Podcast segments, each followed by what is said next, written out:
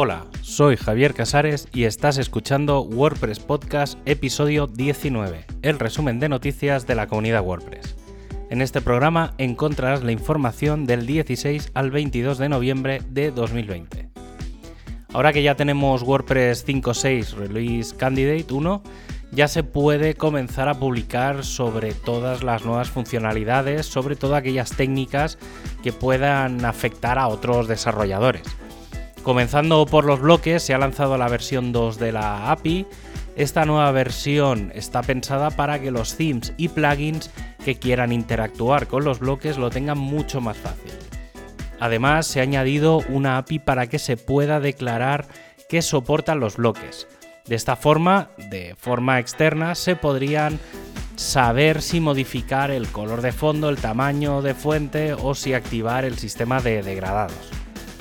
También se ha mejorado el sistema de estilos de los bloques, focalizado mucho en accesibilidad y pantallas pequeñas. Y es que ahora se usarán estilos relativos en vez de absolutos, por lo que tendremos como uso los M y no los PX en las fuentes. En el caso de los bloques de media y texto, hasta ahora si el media estaba a la izquierda y el texto a la derecha, aparecía mm, el media arriba y el texto abajo y viceversa. A partir de ahora, el media siempre aparecerá arriba y el texto abajo en los dispositivos móviles. Otros detalles que hay son eh, que los bloques reutilizables se han separado a nivel de código en un paquete distinto, algunos cambios en la barra de herramientas como que no se pueden anidar y que se requieren controles para los botones y otros elementos, una nueva API para crear bloques anidados, una nueva acción permite a themes y plugins ejecutar código tras la inserción de un post, sus metas y su taxonomía. La REST API permitirá realizar acciones en bloque, por lo que con una petición se podrán solicitar varias cosas. Esto hasta WordPress 5.7 no se activará para los elementos actuales. Hay que usar sistemas nuevos de conversión de tipos, la gestión múltiple de errores en WP Error, la función dual ping se ha separado en varias y se ha eliminado la columna post category de las tablas post en la base de datos. Y sobre Gutenberg 9.4, algunas novedades interesantes, como la posibilidad de que los botones tengan anchos, que los bloques tengan variaciones, por ejemplo, un listado en horizontal y en vertical, tamaño en los iconos sociales y tamaño de letra en los bloques de listado. Y tras este primero de varios que habrá, repasos de WordPress 5.6, comienzo con el repaso a las noticias de la comunidad.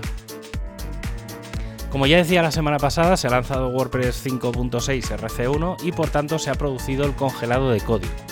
Ahora queda probar y validar que todo funciona correctamente hasta el día 8 de diciembre.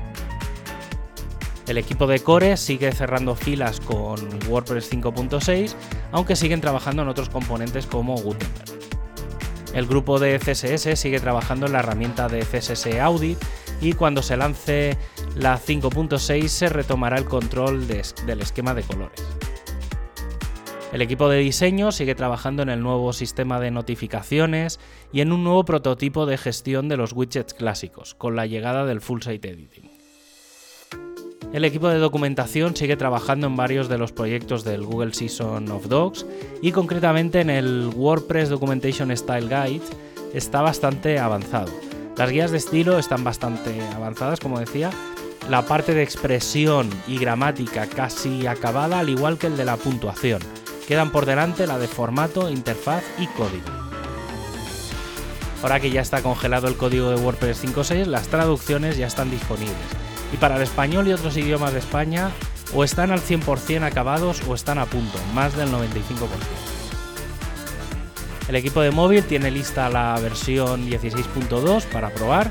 La versión de Android algunas mejoras en los bloques como la posibilidad de subida múltiple de media. En los de iOS algunas correcciones en la parte de contacto. Los equipos de Meta y Training están preparando todo para el lanzamiento final de Learn WordPress a principios de diciembre, justo unos días antes de que la versión final de WordPress 5.6, para que se pueda hacer comunicación de ambas cosas conjuntamente. El equipo de comunidad ha lanzado los, el estándar de los contenidos de Learn WordPress. Se puede resumir en estos puntos. La duración de los workshops es de máximo 90 minutos. El destacado debería seguir el estándar web de WordPress. Las fuentes y formato también han de seguir el estándar web de WordPress. Las presentaciones deberían usar el sistema de Shower Presentation Engine y no Keynote o PowerPoint. En cualquier caso, el estándar actual de presentaciones. Sobre la estructura de las presentaciones, se recomienda que los nuevos usen workshops existentes como base, se eviten vídeos en la medida de lo posible, en caso de que, en caso de que haya vídeos, complementarlos con más texto.